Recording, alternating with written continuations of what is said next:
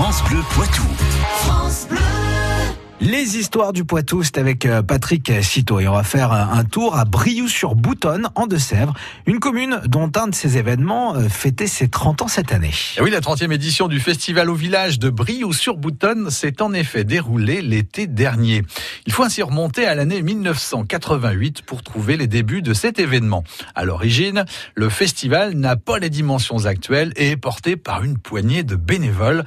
La manifestation va ensuite passer avec succès le de ces différents anniversaires de création. Et comment euh, ces anniversaires ont-ils été fêtés? Alors pour les 10 ans de l'événement, les musiciens de Bratsch et leur musique tout à la fois jazz, zigane, russe, yiddish et arménienne sont de la partie. Un immense gâteau entouré de magiciens vient couronner les 20 ans du festival. Cinq ans plus tard, 25 artistes sont conviés à fêter le quart de siècle de l'événement. À cette occasion, les 150 bénévoles qui agissent en coulisses sont présentés sur scène les uns après les autres lors du grand final.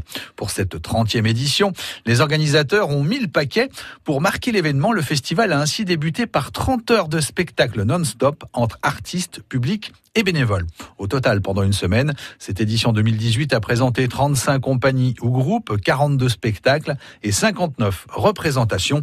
Une édition 2018 qui a attiré plusieurs milliers de spectateurs. Et au-delà du festival, que peut-on dire sur Brieux-sur-Boutonne La commune est située à une trentaine de kilomètres au sud-est de Niort. Elle doit son nom au pont sur la Boutonne, un cours d'eau qui est un affluent de la Charente.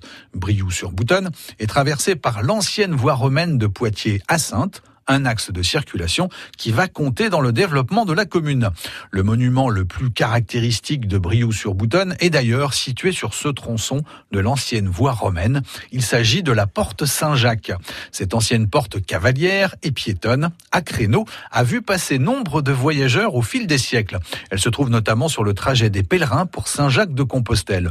Aujourd'hui encore, elle rappelle aux Briouxais et Briouxaises ce passé lointain qui a contribué à le Briou d'aujourd'hui. Merci Patrick, une histoire à retrouver sur francebleu.fr. France Bleu Poitou.